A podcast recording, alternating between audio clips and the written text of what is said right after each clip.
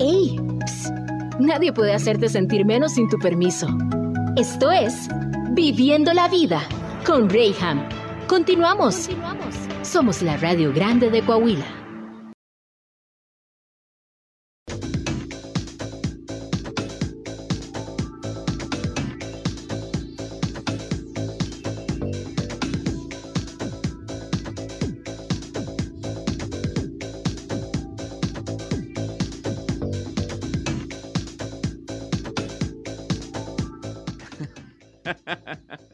Pero andan entretenidos. ¿Cómo están? Qué gusto poderles saludar donde quiera que tú me estés sintonizando mientras vas manejando, estás en tu trabajo o en casa. O si también nos estás viendo a través de Facebook en nuestra página de región 103.5, te mando un gran saludo. Gracias por tu sintonía y preferencia. Recuerda que también estamos en Spotify, en nuestro podcast eh, radial, también eh, en la página de región 103.5. Tú nos puedes escuchar a la hora que quieras. Y siempre lo digo, Aquí en Viviendo la Vida yo traigo contenido para que tú y yo juntos podamos aprender y podamos crecer en nuestro conocimiento y podamos entender que hay muchas posibilidades en esta vida, de dónde tomar, de dónde hacer uso, pero a veces como que se nos viene el mundo encima y decimos, híjole, no, pues ya no hay esperanza, ya se acabó, ya no puedo hacer nada. No, mira, el día de hoy yo quiero ofrecerte una excelente opción y si tal vez no es el momento en el cual tú necesites saber esto, pues mételo en el congelador porque tarde que temprano lo hemos de ocupar. El tema de hoy, porque tú lo solicitaste, mi querida, está el doctor Arturo Becerril conmigo y él es cirujano plástico y viene a hablarnos de este tema que te quedaste con ganas de escuchar la vez pasada. Y vamos a hablar de implantes, implantes de mama. ¿Es, ¿Es correcto así el término, doctor? Sí, sí, claro. Buenos días. Bienvenido. buenas tardes. Ya, buenas tardes, bienvenido. Gracias por, por aceptar la invitación de estar aquí conmigo. No, gracias. Ya sabes que siempre es un gusto estar aquí contigo. Gracias. Y con todo tu auditorio. Oye, es que me decían, este, la vez pasada hablamos de, contorno y hablamos de, de rinoplastía y todas estas cosas. Y dijeron, así textualmente estaban escribiendo, ¿y las chichis para cuándo? no que sea un tema recurrente, quiero creer, ¿verdad? Hoy es ese cuándo. Sí, de hecho, de, hay un top este, 5 y un top 10 de las cirugías estéticas. Este, las corporales entra la lipo e el implante mamario como las cirugías con mayor este, recurrencia o que tienen mayor este, solicitud de servicio.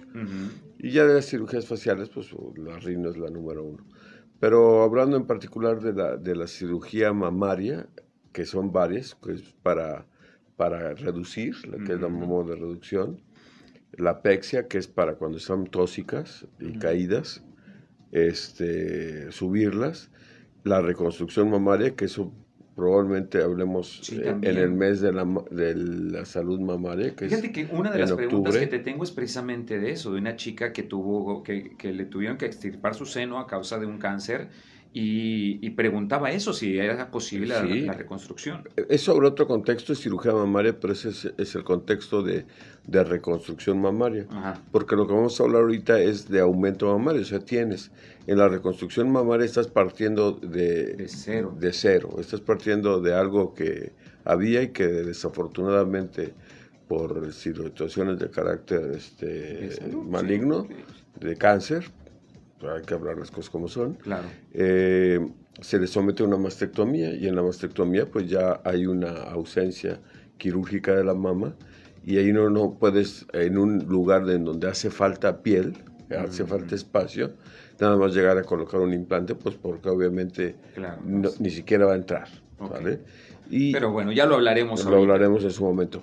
Ahorita que lo que estamos este, abordando, que sería la cirugía de aumento mamario, la cirugía de aumento mamario es de las de cirugía de mama la número uno. Eh, es la número uno ¿por porque la solicitud de servicio en relación a la mama hipoplástica, o sea, la mama pequeña y la mama flácida, producto de haber dado lactancia, y que queda pues un poco chiquita, pero ya también flojita, a esas pacientes se les puede colocar un implante corrigiendo. Y hay otras dos que son de carácter congénito, que es una entidad que se llama síndrome de Poland, en la cual tiene una mama, pero también muy chiquita, y con ausencia no solamente de la mama, sino también de músculo pectoral. Y otra entidad que se asocia a la, a la, hipoplasia, que también requiere de implante, que se llama mama tuberosa, en la cual la mama tiene una forma como de tubo, y esa mama este, en forma de tubo hace que finalmente el desarrollo mamario se encuentre este, disminuido. Eh, son casos eh, porcentualmente menores, sin embargo, eh, es, es, una indicación para colocar implante mamario. Y en todos ellos es la recurrencia es por el implante, ¿verdad? O sea, ya dijimos, en ninguno de estos casos eh, hay otro método de poder corregirlo, todo es a través de un implante que hay diferentes, me, imagino yo. Sí, ahorita vamos a hablar de ello, pero hay, hay opciones, pero el gold estándar, o sea, lo que mejor da para dar volumen es a través de un implante. Se puede utilizar grasa autóloga, digo se puede, pero estrictamente no se debe. ¿Y por qué razón? ¿Por qué? Porque la mama es propensa al cáncer de mama. Y si tú haces una lipotransferencia a región mamaria, corres el riesgo de que alguna de esa grasa se necrose, que alguna de esa mama haga un granuloma y que alguna esa, esa consolidación de esa grasa puede representar una tumoración que no va a ser producto de un cáncer, sino de la lipotransferencia misma, y eso eh, pues no, es lo deseable, porque la, paciente va a decir, tengo esta bola, es producto, o este tumor, pero bola, para ser más coloquiales. Eh, tengo ese tumor, ¿es producto de, la transferencia de grasa que se me hicieron o en realidad es una o en realidad es un cáncer? Y para evitar ese tipo de, de disyuntivas ese tipo de, contradicciones y de riesgos. ¿Para qué le mueves? Sí, existiendo ya estas otras posibilidades más eh, eh, son más son más seguras, son cirugías este, que son más predecibles y que, y que representan la mejor manera para tratar la hipoplasia. Doctor, ¿quiénes son las candidatas o cualquier mujer es candidata para un implante de mama? Bueno, como mencionaban, las, las, candidatas son los pacientes que acabo de mencionar, sí. que, que, cumplen con el criterio de hipoplasia, de flacidez, mama tuberosa, síndrome de Poland. Replanteo la, la eh, pregunta. Ajá, a ver. Hay entonces, eh, pues es que de repente uno dice, pues sí tengo, tengo mis pechos muy pequeños. Ah, eso, eh, ¿Qué es pequeño? O sea, ¿cuál es la medida estándar? Ah, eh, eso iba. Mira, eh, en la situación de hipoplasia, ahí aplico una frase que dice, ¿qué tanto es tantito? ¿Sí? Porque esto es situación de carácter estético.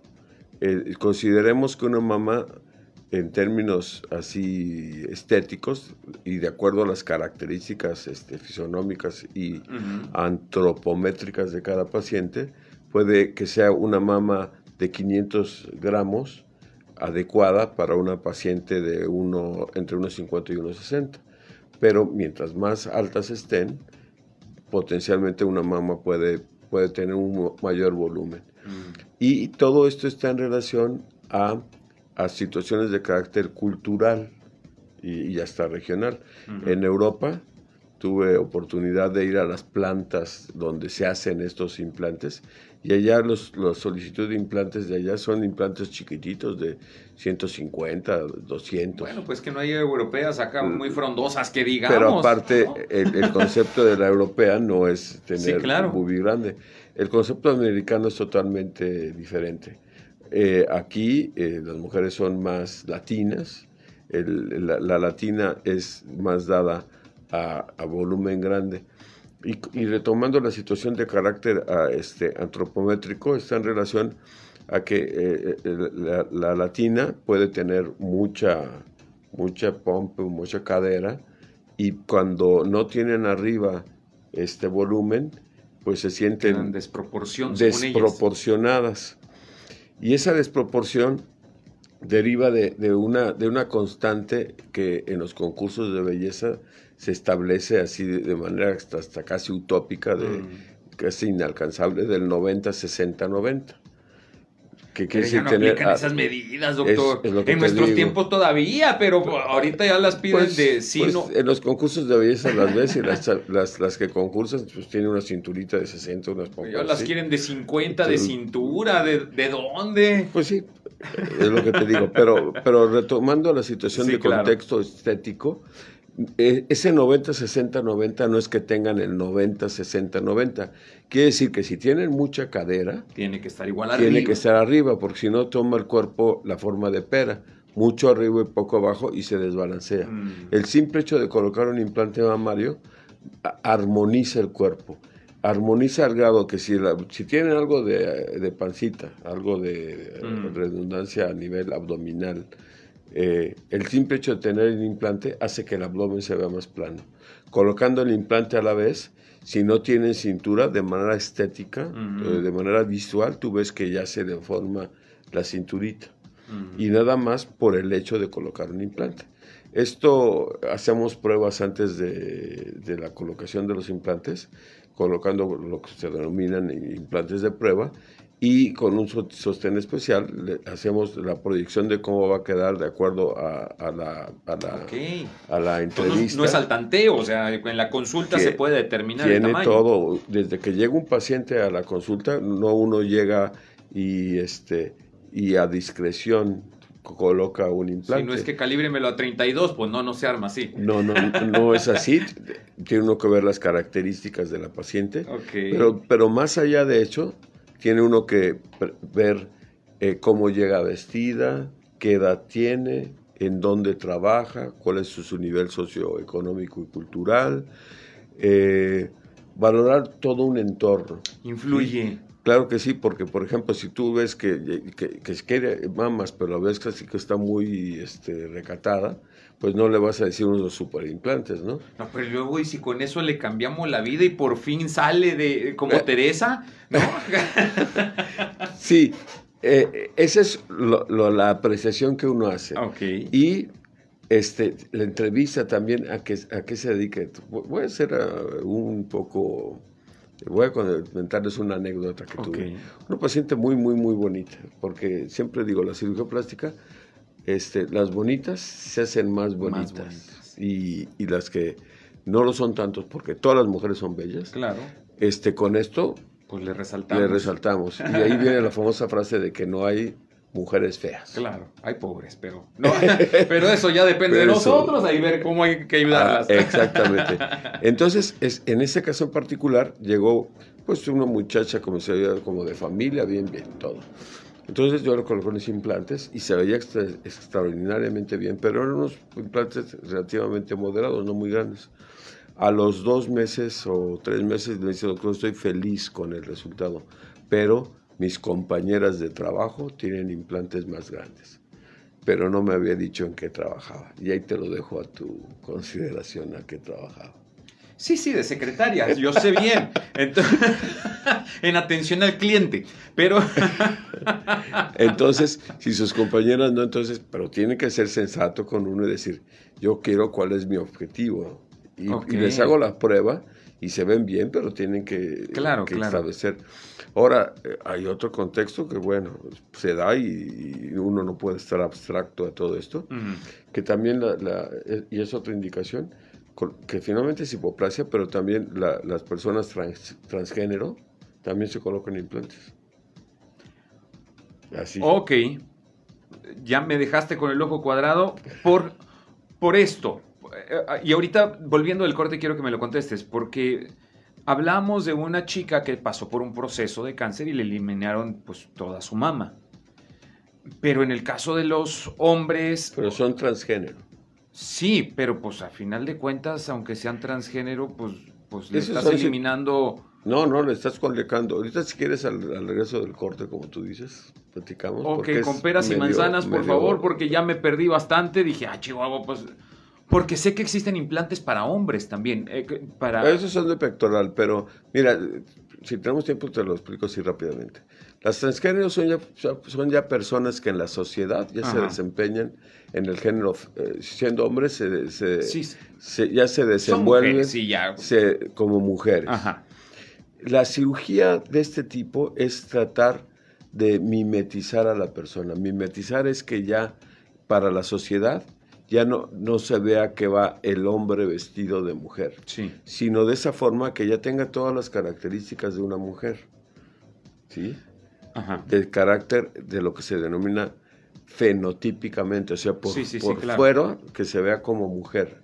Aunque obviamente genotípicamente sus genes son de hombre. Sí, sí. Pero toda esta situación que lo comprende bastante bien la comunidad LGTB, este, lo entiende y son personas que que ellas ya están ubicadas y hasta inclusive digo como ellas porque ya está desde el punto de vista legal. Mi, mi pregunta el te da ya tu credencial de lector y ya, tiene nombre de, mujer. Ya hay modificaciones inclusive sí en, lo legal. Mi, mi pregunta o mi duda más bien correspondía al asunto de estructuralmente el cuerpo estaba diseñado de una manera y entonces el, el implante que se coloca ¿Es diferente al que normalmente se coloca cualquier otra paciente? O? Es, que, es que eh, este grupo de pacientes ya llevan un proceso. Ok, ya.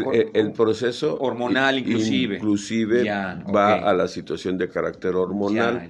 Uno no es más que consecuencia de las hormonas. Ok, ya. Y para que te des una idea, este, los, los eh, transgénero que tienen sustitución hormonal tienen los mismos cambios cíclicos como, como es, de, la, de la menstruación. En, no, no tienen menstruación obviamente, pero sí tienen los cambios de carácter hormonal con respecto al estado de ánimo. Entonces, cuando están estrogénicas, están estrogénicas y, se, y tienen desplantes de estrogenia, cuando están muy este, eh, irritables, vamos a ponerlo.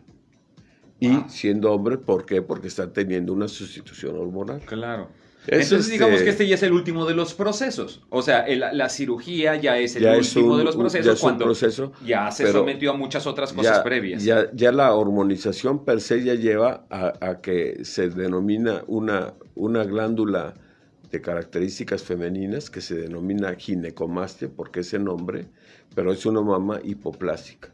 Y este proceso que te menciono de mimetización involucra que, que ya pasa por la ya no ya no es ya no es blanco de la atención. Es bastante frustrante para cuando es así pues van pero las ven planas y, todo Y, el estereotipo todavía no termina de no termina por, por pasar desapercibida y es lo que ellos buscan o lo que ellas buscan perdón. Esta excelente opción para poder darle también eh, iba a decir un levantón, pero tiene mucho que ver con... pero sí, un... Es que... Ahí literalmente sí se hace un Y es literal un levantón al estado de ánimo de muchas mujeres que, que, la verdad... Siendo honestos, doctor, a veces nosotros, para nosotros como hombres, y desde lo que nos toca, pues decimos, pues es que estás bien, o sea, me gusta, me gusta verte, me eh. gusta cómo te ves, pero en el sentido propio, en, en, esta autoestima de cada una de ellas, pues el decir, ¿sabes qué? No, es que ya estos pechos ya pasaron por dos, tres hijos, ¿no? Ya mamantaron a dos, tres hijos. la edad también, ¿no? No, inclusive porque esta cirugía no es privativa de pues, pues embarazo, lactancia o pues paternidad, sino este, se puede dar desde, el, desde la pubertad. Y una vez que se desarrollan los caracteres sexuales secundarios, ya se vio quién va a tener y quién no va a tener. Y considerando a la mama como un, un una característica específicamente femenina, el hecho, eh, un, un dato de feminidad finalmente es el busto, la mama. Sí, claro. Entonces, cuando una mama está hipoplásica, puede estar la persona muy bien, pero, pero tiene ese detalle, y ese detalle sí eh, restringe en la vida de relación. Eh, van a la alberca y no, no, tienen la oportunidad de ponerse el bikini, o, aún estando muy delgaditas con una cinturita, pues bien, todo bien, pero sí les genera un poco de conflicto claro. el hecho de no tener boobies. Y hay hipoplasias muy marcadas, hablando de que si el volumen mínimo debe ser de 400, 500 mínimo, y que tengan, como para muchos pacientes, de 100 a 120 gramos, pues obviamente esas ni siquiera usan sostén. No, pues utilizan el corpiño. Yo, yo ya me siento ofendido quitarme la playera delante de una de ellas, porque pues dices, no, ¿cómo, cómo es posible que yo ya ah, como eh, tengo chichis de gorila vieja, yo ya para que se para, para que se asiente esto en situación de sí, claro. Eh, un hombre que tiene ginecomastia, que tiene glándula mamaria, este, por situaciones de, la presentación de una ginecomastia, el mismo efecto deleterio o malo que tiene no poder ir a la, playa, no poder, ir, no poder ir a una albercada por la mm. situación de que a la hora de quitarse la playera, este, se va a ver que tiene un desarrollo anormal de la mama. Lo mismo pasa en una mujer cuando, no tiene, cuando no tiene. Y ese no tener, este, si te das cuenta en la naturaleza, eh, se elige, la, hembra alfa es la que tiene más caderas porque se supone que va a ser mejor a, la hora de parir. Y que todavía esto existe en muchas culturas. Eh, sí, pero esas son situaciones ya de, idiosincrasia, pero ya es de nuestro raíces este sí pero a, lo que me refiero es el impacto que esto puede estructuras causar. mentales no sí y obviamente impacta y, ese impacto como tú mencionabas ahorita en relación a que ya para cuando estás en una relación de pareja formal efectivamente el hecho de que tenga una característica que no le sea agradable a la mujer no quiere decir que a uno le inconforme porque pues es tu pareja de vida. Y el hecho de que sea tu pareja, si tú la amas como está. El problema, y ese es el problema, que los hombres nos concentramos a que cuando tienes algo, si tienes pancita, nada más agarras, te, miras al espejo, sumes la panza y dices, ahí vamos. Pero las mujeres no. Las mujeres tienden a, tienden a concentrar este, su punto de atención en el área en la cual no les agrada. Y de ahí que la cirugía de aumento mamario sea una solución para este tipo de pacientes. Me preguntan acá, doctor, mi hija me está pidiendo de regalo de 15 años un aumento de mamas. ¿Se puede? Si ya se desarrollaron los caracteres sexuales secundarios, si ya lleva más de seis meses en el cual ya se quedó estancado el crecimiento mamario, sí se puede. No es lo ideal, porque tendría que tener una autorización de la mamá. Ok. Y sí he llegado a operar de 15, 16 años, pero diría que son uno o dos en mi vida profesional que ya es de, más de 20 años. Lo ideal es que lo hagan ya siendo mayores de edad. Ok. Y eso es que llegan con la mamá y que los operados porque la mamá ya tenía implantes y ella misma, porque también tiene una, una característica hereditaria esto, Además también eh, hablamos de sectores también. Eh, yo soy de, el sur, yo soy de Veracruz ah. y en Veracruz las chicas se desarrollan desde una temprana edad. o sea, ya vemos a las niñas de 12 años eh, muy desarrolladas. La, la, menarca pueden en, la costa con el clima cálido pueden llegar a, este, tener su primera menstruación. Desde tan los corto, años. corto, 7, 8 o 9 años. Sí, sí, sí. Y entonces esos pacientes, pues obviamente no no, eh, si ya no se les desarrolló este, el área este, de desarrollo mamario, pues no se va a desarrollar. Y si ya la mamá sufrió de ese tipo de cosas, dices, pues, ¿para qué me espero si yo espero a los 18 y, este, y sé que todo que se batalla con esto? Pues se puede. Se puede con autorización, se puede porque ya la mamá no se desarrolló, pero también ahí venían con situaciones de carácter ético de, que la niña, porque en esos casos potencialmente puede ser influenciado por una, por una situación materna. Y entramos también a otros temas de, pues, sobre sexualización, ¿no? entonces, entonces, eh, para evitar ese tipo de mejor, mayores de edad. A las mayores de edad, que pues... También, ¿qué tanto falta? ¿Tres añitos? Dos, tres años. vamos, vamos avanzando con eso. Tú tranquila y vas a ver que todo va a salir muy bien. Pero bueno, también me preguntan, doctor, quiero operarme para hacer un aumento, pero todavía no soy mamá. ¿Hay alguna complicación? No pasa nada, de hecho de las de las dos preguntas que con mayor frecuencia se hacen y se tienen que aclarar para la paciente de que se coloque implantes mamarios es ¿qué pasa con la lactancia? Absolutamente nada. Una vez coloca, como el implante va en un plano anatómico independiente el de la glándula mamaria, el hecho de colocar un implante mamario no impide o no contraindica, ni contraindica ni impide la lactancia. De tal forma que la pregunta concreta de si qué pasa si es mamá va a ser mamá porque no tiene nada que ver con sus genitales este, internos. Pero, sí, pero me imagino por la, el tema de lactancia. En, situación de lactancia, claro que sí, y sí puede lactar. Ok. Y la otra pregunta... No le van a dar gelatina ni nada de eso. No, no, no. no. digo, pues... De gel de silicón, no. Y la otra sería en relación al cáncer de mama. Ok. El, el, el, la colocación de implante mamario no reduce, pero tampoco aumenta el riesgo de cáncer. Ahí la situación entonces es que se tiene que seguir haciendo la autoexploración mamaria. En la autoexploración mamaria, que debe ser mensual y anual, este, ya con ultrasonido o mastografía, se tiene que seguir haciendo.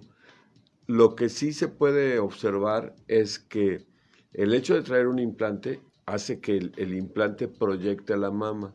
Y en dado caso de que hubiera alguna tumoración, va a ser más rápidamente palpable o detectable. Mm.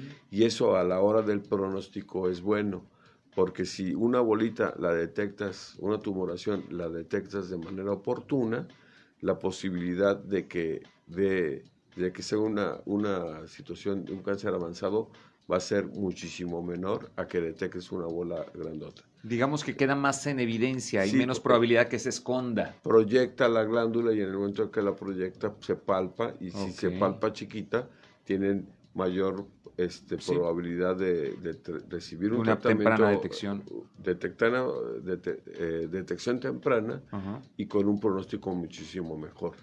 Tengo más preguntas, varias preguntas más que la gente me ha estado mandando. Tengo que ir a un corte comercial, pero ahorita al volver sacamos la gran mayoría de ellas. Vamos a ver qué podemos hacer. Estamos en Viviendo la Vida. Hoy estamos hablando de implantes mamarios. Vamos al corte y regresamos. Muchos piensan en cambiar el mundo, pero casi nadie piensa en cambiarse a sí mismo. Vamos a un pequeño corte. Estás en Viviendo la Vida con Rayham, aquí en la Radio Grande de Coahuila. Regresamos.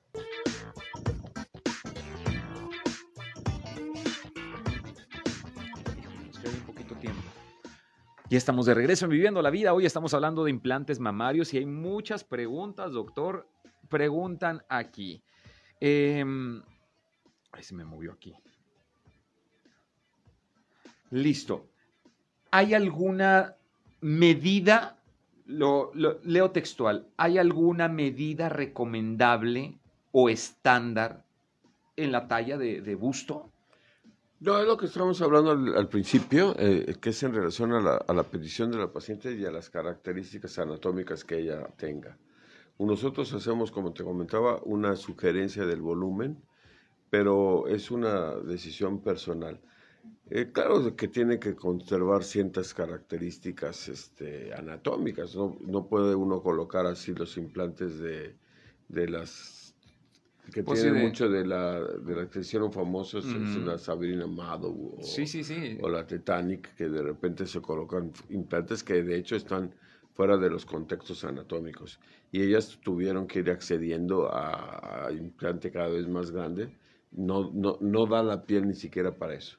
Pero ya en un contexto ya lógico y, y racional, y ya práctico inclusive, es que el implante mamario llegan, como te menciono, se hace la medición, se hacen probadores de prueba, se ponen este, medidores de prueba. Esos medidores de prueba yo los, este, se, los, se les colocan, se observan al espejo, que, habitualmente lo que les sugiero es que vayan con alguien que sea de confianza para que les dé su aprobación también, no solamente viéndose ellas, sino también este, su persona favorita, digamos. Sí. y, y, de esa forma que tengan una evaluación más este, estructurada. Ok. Me preguntan por la cicatrización. Eh, la, me, bueno, me está comentando que ella cicatriza de una forma muy gruesa. ¿Y qué tan evidente sería esto? Bueno, ahí antes de entrar a la cicatriz, eh, hablaríamos de los abordajes por donde se coloca un implante. Los abordajes pueden ser el más frecuente y el más seguro y el mejor es en el surco inframario. Otro es surco abajo de lo que Otro es periareolar que tiene sus indicaciones. Para empezar, tiene que ser una areola que, no sea tan pequeña como para colocar un implante, y otro es axilar. Y ahí hay unas cosas ahí raras de colocarlos por el ombligo, pero eso lo vamos a dejar como cuestión rara porque ni siquiera son implantes de silicón, sino que son los implantes ahí raros. Que no, que, que no. ¿Tienen alguna caducidad, algún tiempo de caducidad los implantes? Les menciono ese, hay algunos este, manufactureras, eh, fabricantes de implantes que dicen 10 años. Habitualmente eh, cada año hay que estar haciendo la, autoexploración y la evaluación cada la, evaluación, auto, eh, la autovaloración cada mes y cada año a través de un especialista. Okay. En la duración hipotéticamente puede ser de 10 años, pero en la práctica los implantes están garantizados de por vida. El problema es que alrededor del implante se forma una cápsula.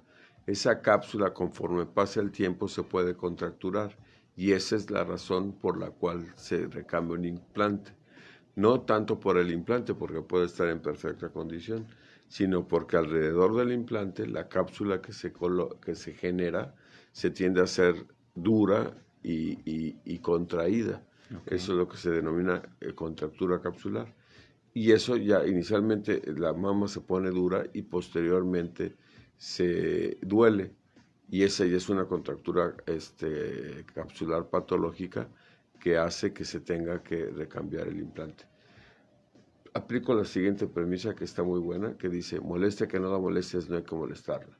Si el implante está bien, si en los, estados, eh, en los estudios este, de ultrasonido y mastografía no presenta ninguna molestia, va. Si ya empiezan con alguna malestar, acudan con su médico de confianza, cirujano plástico que haya sido su el que este, colocó el implante y de esa manera ya se pueden hacer una aproximación más real de cómo está lo que en la, la, palpo, a la palpación y a la apariencia se corrobora ya con las manos y la visión de un experto. Tengo muchas preguntas, pero el tiempo se me ha terminado, doctor. Como siempre, nunca puedo concluir un tema con, contigo porque es tan extenso. E, es, extenso, eh, falta mucho de hablar de, los tipos de implantes, de los sitios en donde se colocan, los las pacientes en cuanto a su preparación, me están preguntando por el retiro, una persona que no quiere aumentar, que quiere reducirse, pero que le dijeron que tenía que usar implante también. Tengo aquí preguntas que si puede volar también. No, eso. no son de helio, mi querida. o, ya hay. No, no, no. Se refieren a volar a, subirse a los ah, aviones. Ah, ah, dije, mira, eh. pues qué ventaja. Denme dos. No, es, hay un mito, porque así lo... Por la presión. Lo, lo estipulo, eh, el, mito de que traes implantes no te puedes este, subir al avión por los cambios barométricos. Yo más quiero que tengan presente que un implante aguanta 500 kilos y la presión barométrica en un, en un avión, aún, este, este, para empezar, están presurizadas. Eh, o despresurizadas, o sea, de tal forma que las variaciones no, no, no te generan ningún, ninguna molestia al subir y bajar si no le pasa nada a ti, pues mucho menos al implante. Ese es un mito. Hay muchas preguntas más, que si hay que tener cierto peso para poder... Pues mira, para... Hay muchas. De hecho, te, te voy a tener que invitar nuevamente, doctor, para poder sacar todas estas preguntas. Y, eh, en, las, en la consulta de valoración es lo que se hace, ¿no? ¿Y dónde te podemos localizar? Eh, estoy en el Hospital Ángeles, ¿Sí? este consultorio 403, 729-0411. Perfecto. 2904. Él es el doctor Arturo Becerril, muy conocido por todos ustedes y yo sé que si vas a consulta, todas tus dudas se podrán venir abajo y llegar a una buena conclusión para que puedas pues no verte bonita porque ya estás muy bonita, más bien resaltar tu belleza. Él es el doctor Arturo Becerril, gracias por haber estado aquí conmigo. Gracias a ti, Rey. Venga, y gracias a ti también por tu sintonía y preferencia. Vamos con el espacio noticioso de Sergio Penbert. Yo mañana te espero porque tenemos, wow, un tema sasazo que tú no te puedes perder. A partir de las 11 de la mañana, ya te registraste para ir a ver Los Ángeles Azules mañana. Yo tengo boletos para ti. Llama, regístrate y gánatelos. Dios te bendiga. Adiós. Cada día es un buen día para reinventarse. No te olvides agradecer.